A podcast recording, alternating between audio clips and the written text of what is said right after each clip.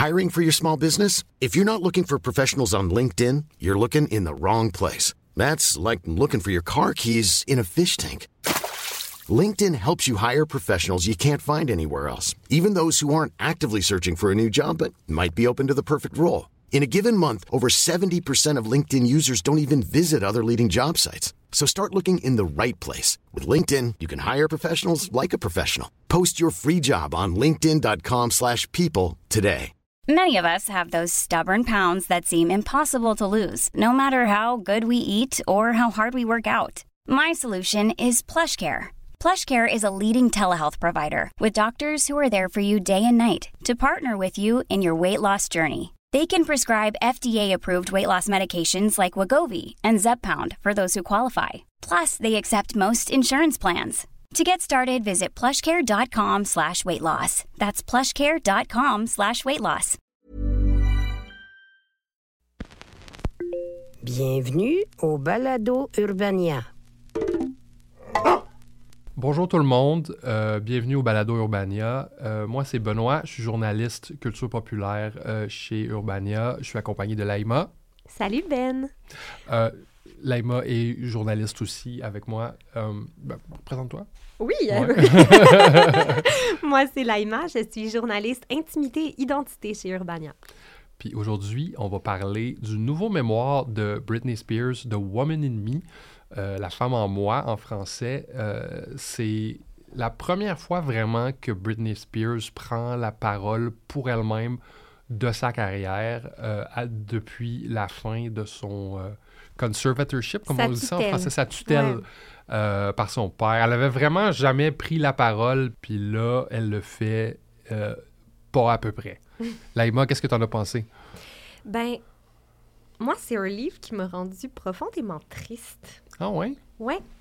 J'ai trouvé que c'est un livre qui, qui contient énormément de solitude et de violence. Pour moi, c'est vraiment un livre sur la solitude. Je pense qu'on va avoir euh, l'occasion de, de le développer, mais, mais ouais, moi, c'est un livre que j'ai pas trouvé si facile que ça à lire. Ça, ouais. OK. Euh, ben écoute, moi j'ai trouvé ça extrêmement divertissant. Euh, il y avait une colère dans, ce, Mm. dans, dans- dans ce livre. Il y avait une colère puis un désir de, de, de parler, puis un désir de vivre aussi. Un désir de vivre pour elle-même que j'ai fait comme Good on you, girl, let's go! Mm. Le côté empowerment. Ah oui, vraiment. Ouais, c'est comme si moi j'ai plus vu le côté euh, sou- soumission, Mhm. euh, exploitation. Je pense que c'est ces thèmes-là, moi, qui sont vraiment venus me, me chercher davantage. Ouais. Ok, Est-ce qu'il y a un moment dans, dans, dans le livre où est-ce que ces thèmes-là sont sortis plus fort pour toi? Hmm. Ben, pour vrai, je sais pas s'il y a un moment en particulier. Je pense que ça transcende vraiment, vraiment le livre Mhm. au complet. Euh, Puis pour moi aussi, c'est un, un livre sur les écarts et les extrémités, on Mhm. dirait. Euh, Il y a un moment en particulier qui, me- qui me vient en tête. Elle nous explique, Britney, qu'elle vient de signer un contre-disque, euh, tu sais, avec une super grosse maison de Mhm. disques. Puis, tu sais, elle s'apprête à peut-être devenir une des stars les plus importantes du monde. Mais le moment dont elle se rappelle le plus, c'est quand elle a foncé dans une moustiquaire. Oui. Oui, oui, oui. Où euh, le paragraphe commence, puis elle nous dit qu'elle est une des plus grandes stars du monde. Mais la scène qu'elle nous raconte, c'est elle seule dans son lit qui mange du take-out. Oui. Ouais. Et on dirait que ces espèces d'écarts-là d'échelle et de valeur, Mhm. d'être à la fois quelqu'un de connu, adulé, célébré, mais c'est aussi cette même personne-là qui est toute seule chez elle et dont personne ne se préoccupe. C'est drôle que tu dis ça parce que, tu sais, Britney Spears, pour ceux qui étaient là en 2003 le savent, c'était pas vraiment une vraie personne, c'était une idée. Ouais, c'était, c'était, la sexualité féminine incarnée, c'était, c'était une idée que tout le monde pouvait se faire parce que justement personne, euh, parce qu'elle ne prenait pas la parole pour elle-même. Puis on dirait justement qu'à la lecture de ça, de, de The Woman in Me, sa popularité et la, la Britney qu'on connaissait était un peu irréelle pour elle aussi. Elle était, était- Ouais. était un peu euh, estranged, était un peu euh, complètement aliénée de, de cette réalité-là, elle aussi. C'est ça, moi j'ai vu ces moments-là comme des moments de simplicité, en fait. Comme des moments où est-ce qu'elle se rattachait. Parce que tout est arrivé très vite pour elle. Ça, c'est un autre, euh, Ah oui, oui. un autre truc qui m'est euh, qui, qui, qui, qui m'est apparu dans la lecture de ce livre-là. Tout est arrivé très vite. On est passé très vite d'une vie simple, tourmentée, mais simple, parce que elle- on l'en verra, on en parlera plus tard. Son père est extrêmement violent et désagréable. Mais, Oui, mais une vie extrêmement compliquée, où est-ce qu'il y a des attentes, où est-ce qu'il y a des pressions, où est-ce qu'il y a des engagements. Puis elle a j- j'ai l'impression, je sais pas si tu vas être d'accord avec moi, qu'elle a jamais 100% fait la transition de la fille qui existe en Louisiane à la professionnelle. Elle a toujours été un peu entre les deux. là. Oui, oui, oui. Puis je pense que le titre du livre de Women in Me Mhm. sert ça, ce propos-là aussi. Euh, elle parle de quelque chose qui est en elle. Mhm. C'est comme si le titre insinuait déjà cette espèce de double identité-là. Mhm. Tu vois ce que je veux dire? Ouais. C'est comme si tout ce temps-là, on avait oublié qu'elle était une humaine, en fait, puis qu'il y avait une femme en elle. Puis c'est ça, on, on en parlait tout à l'heure avant de, avant de, de peser sur record, mais le titre de Woman in Me fait référence à sa chanson qui était I'm not a girl, not yet a woman. Ouais. Euh, puis là, tout d'un coup, elle nous raconte l'histoire d'une femme qui a été traitée comme une fille à Mhm. travers la tutelle que son père lui a imposée. Mhm. Fait que tout d'un coup, c'est comme si elle, elle se repositionne en tant que femme. Ouais. Et une femme, par rapport à une fille, c'est quoi? C'est un humain qui a des droits et qui a le droit de parole qu'on lui a enlevé pendant tellement longtemps, tu sais. Clairement. Mm. Clairement. Puis c'est ça. Puis ce, ce- ce droit de parole-là, elle était. Elle était tu sais, je sais pas si tu avais lu l'en- l'entrevue que je t'avais envoyée, qu'elle qu'elle avait fait en 2003. Non, j'ai pas pris de où est-ce que c'est c'est une entrevue avec, euh, avec un, un- un journaliste que j'aime beaucoup, Chuck Klosterman, où est-ce qu'il lui Mm. demande de parler de la symbolique de la Vierge dans, Ah, dans, ouais, dans ouais. son marketing et elle refuse d'en parler. Elle dit Je sais pas de quoi tu parles, je sais pas, je, ça, ça existe pas, c'est pas. c'est Moi, je fais pas, je m'habille pas sexy pour donner des idées aux, aux gens, je m'habille sexy pour inspirer les autres. Mm. Fait que c'est ça, elle, est, elle est vraiment, elle a vraiment cassé cette image-là parce que, on va se le dire, pendant longtemps, Britney Spears a été marketée aux jeunes garçons du monde entier comme la vierge qui leur était promise. Ouais. Mais au- pour les jeunes filles aussi, comme l'idéal à atteindre d'une certaine Oui, manière. Puis ça, c'est vraiment, euh, c'est vraiment, vraiment particulier. Là, moi, dans, dans le livre, une autre, euh, un autre moment que j'ai trouvé quand même difficile, parce que je Mhm. disais que c'est quelque chose que j'avais trouvé difficile à lire, c'est quand elle donne son point de vue sur la fameuse entrevue qu'elle a donnée à Diane Sayer. Ouais. Que, et je suis retournée voir cette entrevue-là. Et c'est presque insoutenable à regarder. Euh, puis elle lui demande carrément Are you a virgin? Tu sais. Mais on n'a jamais posé ces questions-là à Justin Timberlake, qui était son copain de l'époque, tu sais. Euh, mais, mais oui, c'est ça, cette espèce, cette espèce de, de commercialisation de l'image de la jeune fille pure. Ouais. Mais en même temps, il me semble qu'elle l'a dit à un moment donné qu'elle était comme de sluttiest euh, sweetheart ou je sais pas quoi, sais. Ouais. Fait qu'encore une fois, on est dans ces espèces d'extrêmes-là. On nous la prop- on nous la vend comme une fille hyper sexualisée, mais Mhm. en même temps pure. Donc, on était vraiment comme dans une espèce de putain madone à l'intérieur d'une même personne, tu sais. Puis elle existait, sûrement cette personne-là existait pas pour de vrai. Elle brise ça en parlant de sa première fois dans, dans, dans, dans le livre. La première fois. Je- Désolé, les hommes qui pensent encore que Britney Spears leur est promise. C'est arrivé avant même qu'elle soit célèbre. C'est ça, ben oui. Puis ce que j'ai aimé, c'est qu'elle l'a dit de façon vraiment normale. C'était ma première relation sexuelle, mais c'est parce que nous, on apprenait aussi au moment où il y a Mm. eu la fameuse euh, séparation très, très difficile pour elle avec Justin Timberlake, où justement, on nous... Le marketing de cette relation-là, c'était que ils attendaient le mariage. Ouais. Mais tu sais, next thing you know, on apprenait que, premièrement, oui, ils avaient couché ensemble, mais aussi qu'il la trompait à tour de bras et qu'elle aussi l'avait trompé une fois. Ouais. Puis après ça, ça s'est reviré contre elle beaucoup, tout ça. Donc, Absolument. c'est très malsain, c'est très euh, pervers, je trouve. Absolument. Puis elle, a- elle, elle l'encapsule dans une phrase que j'ai trouvée extrêmement forte.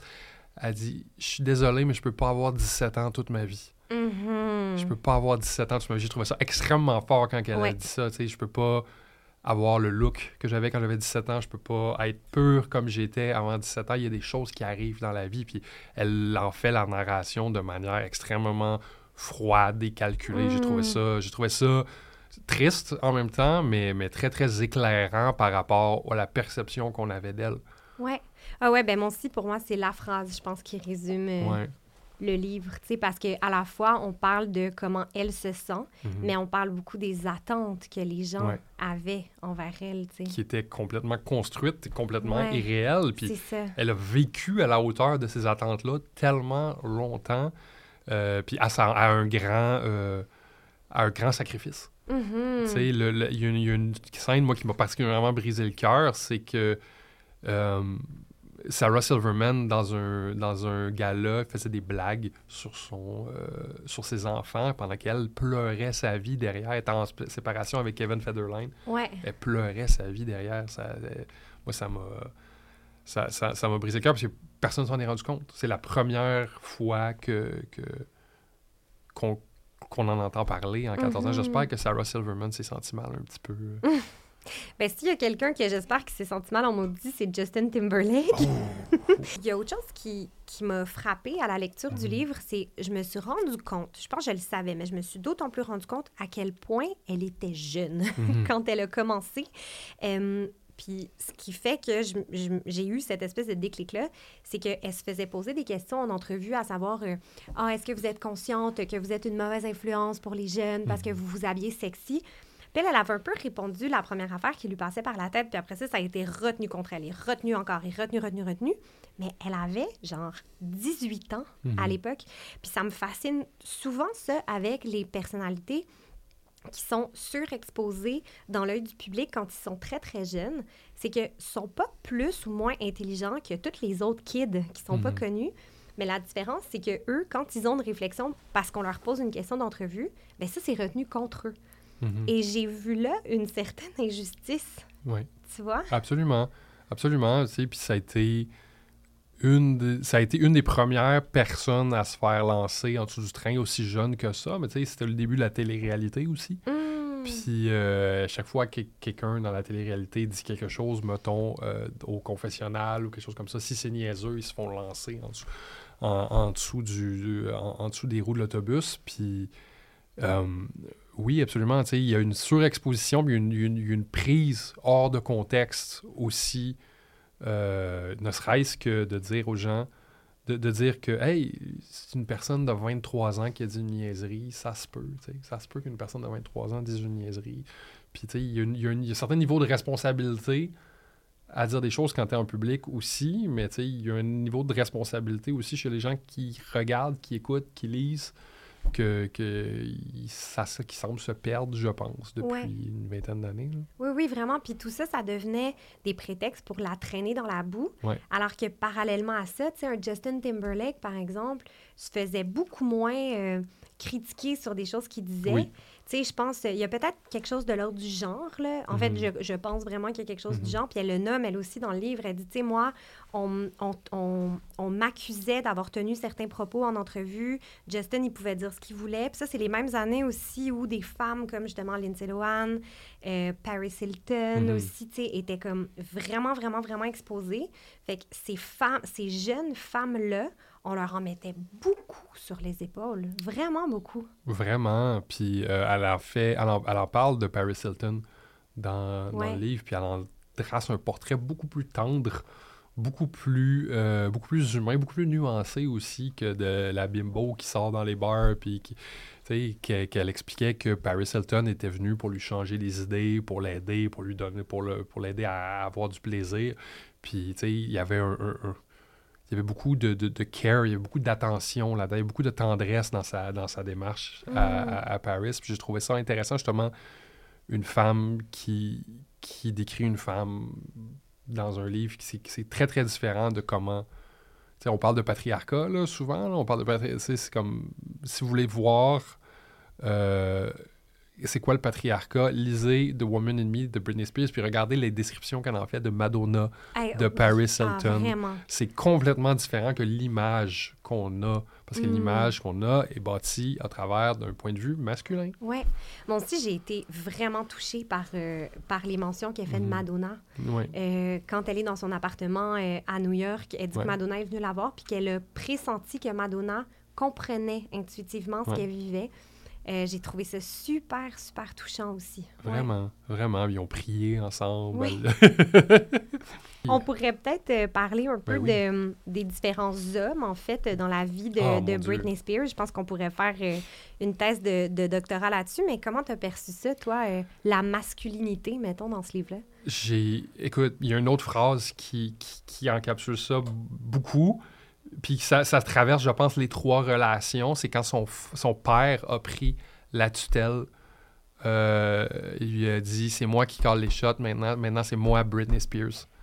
Je trouve que à chaque fois que un homme a croisé sa vie, que ce soit Justin, que ce soit son père, que ce soit euh, Kevin, ils ont essayé de, ils, ont voulu avoir la puissance puis la célébrité et le statut qui allait avec Britney Spears sans aimer la femme qui venait avec. Exact, exact. Ouais. Puis on revient encore au titre de Woman in Me, mais c'est pour ça que pour moi, c'est une histoire de- d'exploitation aussi. Puis c'est une vie qui est traversée par le contrôle masculin. tu sais. Clairement. Puis c'est ça, en, en- en préparant l'épisode, c'est évidemment, je pensais à, à Justin, à Kevin Federline, à son père, mais je pensais aussi aux paparazzi, Oh mon Dieu, oui. tu sais, qui sont... euh, bon, il y avait des femmes aussi, mais c'est vrai que les histoires qu'elle raconte par rapport aux paparazzi, c'est beaucoup des hommes, tu sais, qui, qui la pourchassent littéralement, tu sais. Mhm. Puis là, ça a donné lieu à la fameuse scène dont tout le monde avait entendu parler, puis que ça avait donné euh, lieu aussi à Leave Britney Alone. Ouais.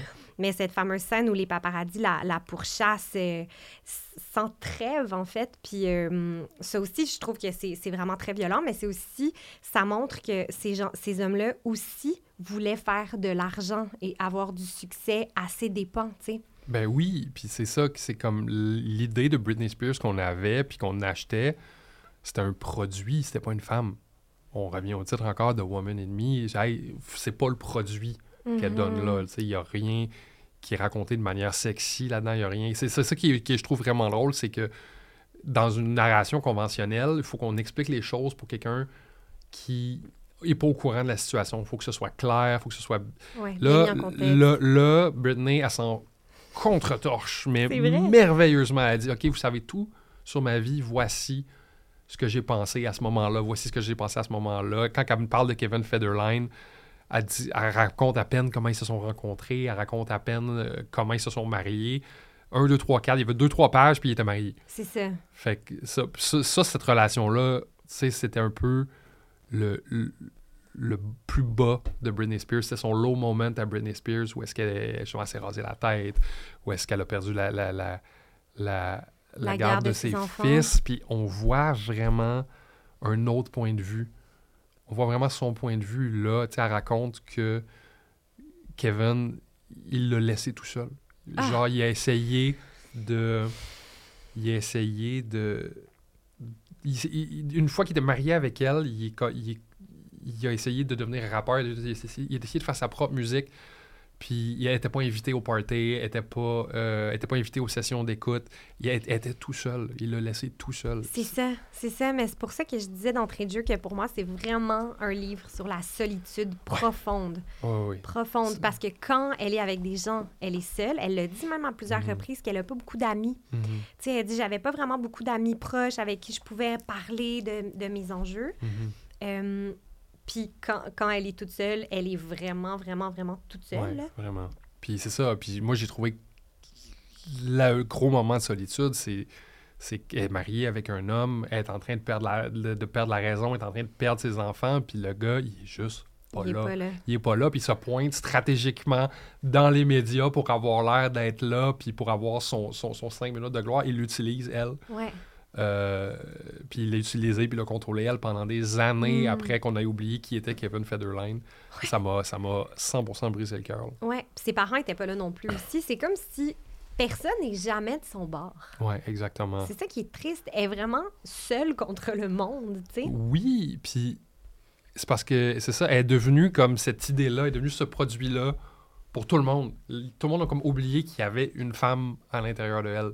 Elle est devenue un produit, même pour sa famille. Son père euh, a profité d'elle euh, pendant le conservatorship. Il était extrêmement violent verbalement, psychologiquement avec elle. Ouais, ouais, dégradant, rabaissant à Euh, fond. Il Ouais. été violent avec son fils même. Mm. Il été, euh, il peut plus, voir- il peut, il peut plus voir euh, le Sean Preston. Monsieur Spears. Fait que c'est vraiment. moi, ça m'a. ce, manque de chance et d'amour avec les hommes, m'a vraiment. Je pense que ça, ça, ça, part tout du fait que elle est comme devenue une idée dans la tête de tout le monde. Elle était une idée. Exact. Puis tout le monde s'est fait une idée de qui elle était. Puis là, 20 ans plus tard, elle prend parole. Ouais. Puis, ouais. Puis tu sais, là, on, on est un peu déprimant là, en ce On moment. s'excuse.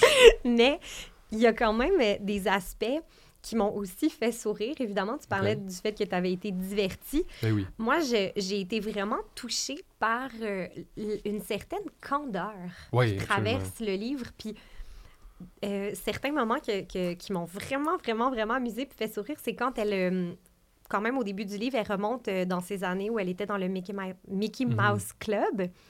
Puis elle est comme, ah ouais, euh, j'étais là, euh, je dansais, je chantais, j'aimais vraiment ça. Puis je partageais ma loge avec une fille qui s'appelait Christina Aguilera. puis là, tu sais, j'étais sur une scène. Puis là, il y avait comme euh, mon ami du Mickey Mouse Club qui s'appelait Ryan Gosling. puis t'es comme, aïe, aïe, c'est quand même fou, ça aussi. Il y a quelque Ben, chose vraiment. de très amusant dans, dans cette espèce de candeur-là pour parler de gens qui sont devenus des, des superstars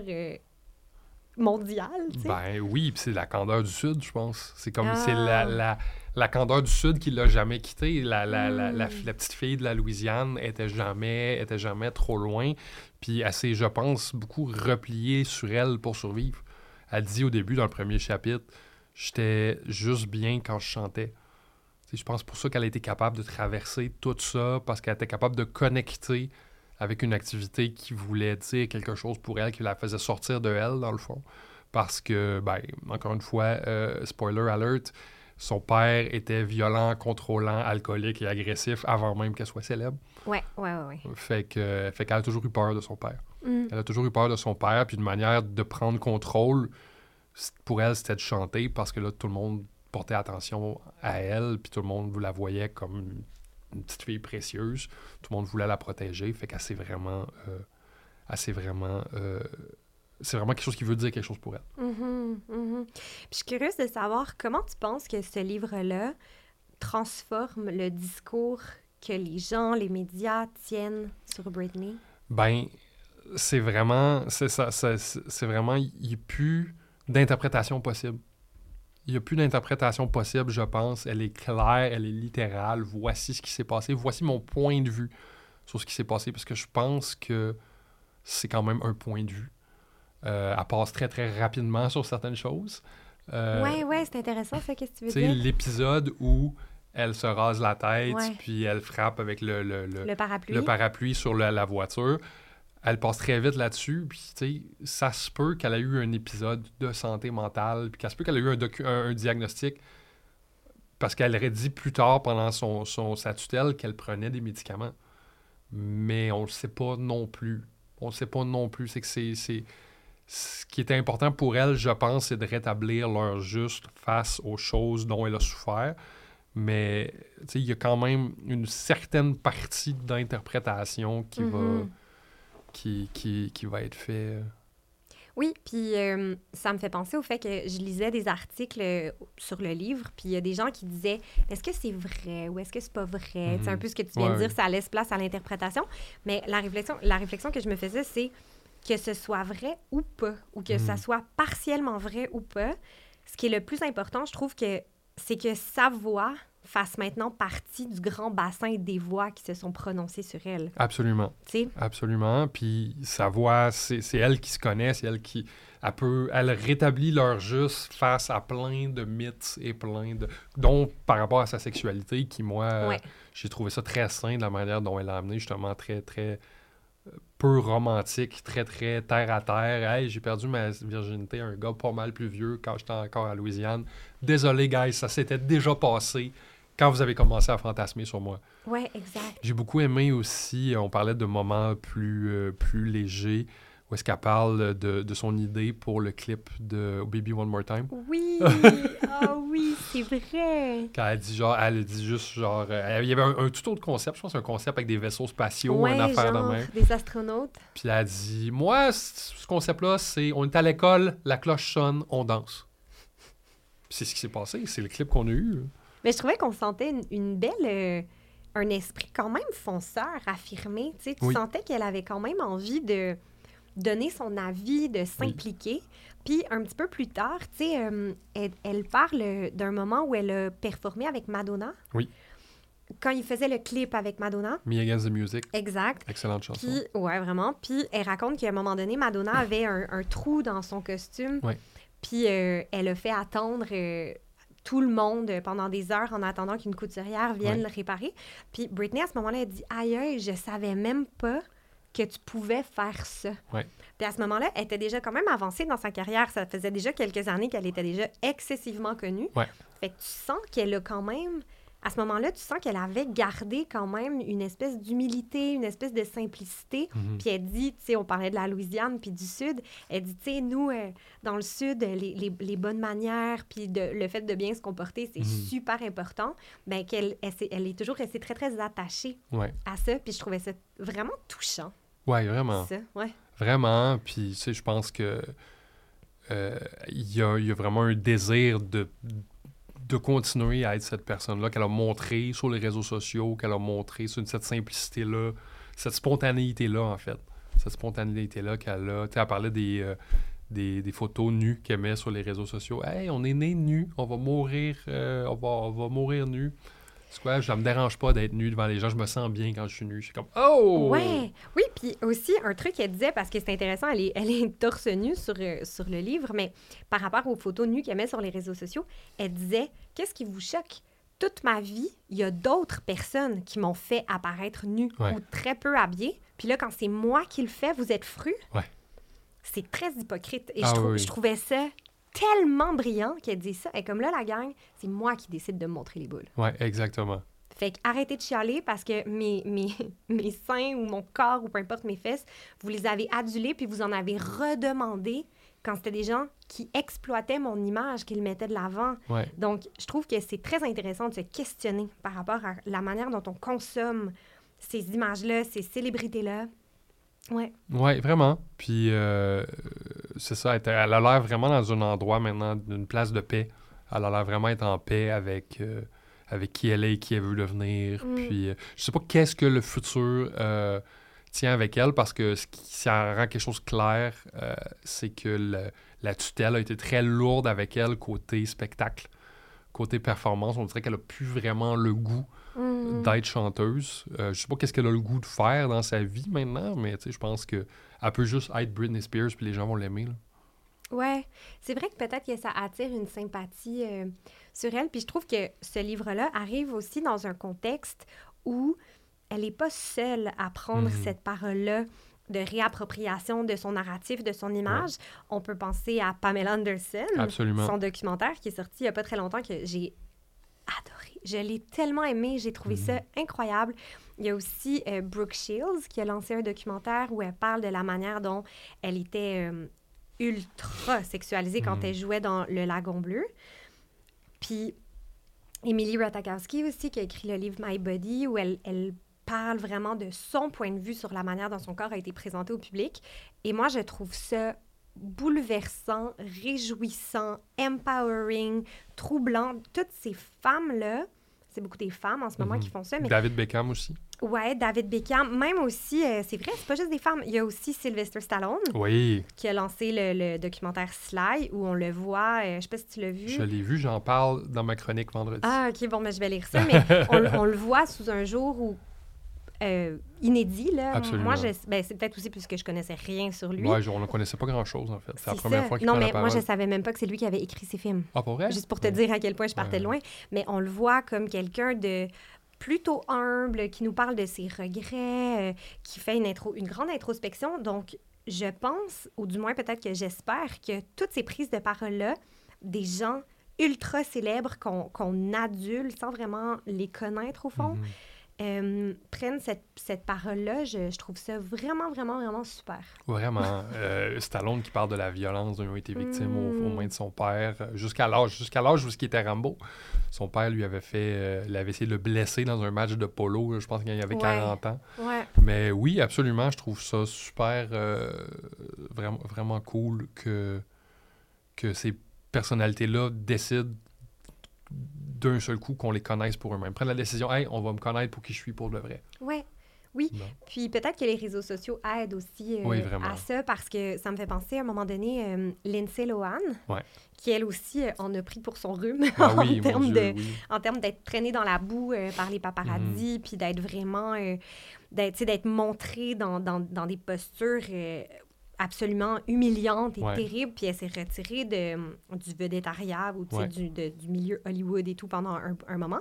Puis à un moment donné, je me rappelle plus du contexte, mais elle disait euh, que si elle avait eu les réseaux sociaux comme Instagram, par exemple, au moment où tout ça lui arrivait, ça aurait peut-être été plus facile parce que ça lui aurait donné une plateforme pour s'adresser à ses fans selon ses propres termes. Clairement. clairement. Puis c'est probablement la même chose avec Britney à l'époque, Ouais. parce que ces, ces personnes-là étaient complètement euh, assujetties là, Mhm. aux, aux paparazzi, puis aux Mhm. magazines, puis euh, aux tabloïds, puis tout ça. Ces gens-là faisaient absolument ce qu'ils voulaient. Là. Tu sais, je veux dire, la façon dont, dont Britney a été traitée quand elle avait ses enfants par les paparazzi, ça, c'est- c'est c'est fucking bouleversant. Là, Ben oui, mais oui, la, la fameuse photo Ouais. où est-ce qu'elle a son fils sur les genoux pendant qu'elle conduit, euh, qui l'a mené à, à- aux portes de la DPJ, dans le fond. Oui, Euh, ça, ça a été, c'est, c'est un paparazzi qui l'a pris, cette photo-là. Là. exact. Mais ce qu'elle explique, c'est que la raison pour laquelle elle s'est éloignée en voiture avec son fils sur les genoux, c'est parce qu'elle était suivie par les paparazzi. exact, fait que t'es comme, OK, c'est quand tu peux gagner?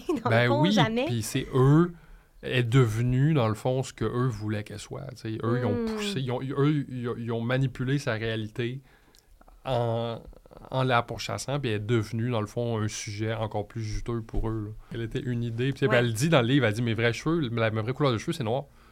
Elle dit, j'étais pas blonde. Elle dit, ma vraie couleur de cheveux, c'est noir. J'ai- ça, ça a été une décision de marketing. Ah, c'est fou, Red. Ouais. Ouais. Bon, ben écoute, c'est une, Ben ouais, une, c'est une, euh, une conversation que le livre de Britney Spears a commencé, mais qui va se continuer, je pense, euh, sur les réseaux sociaux et dans d'autres euh, dans d'autres biographies de, de stars euh, dans le futur. Naïma, merci. Ah, merci à toi. J'aurais parlé de ça pendant euh, quatre heures. Ben oui, moi aussi. On va probablement continuer à parler après, après la fin du podcast. Puis, euh, écoutez, euh, merci d'avoir été avec nous. Euh, Abonnez-vous à l'infolette Urbania, au Micromag. C'est tout sur le site web urbania.ca. Merci, guys. À la prochaine. Bye! Bye, bye. C'était un balado Urbania. Abonnez-vous donc.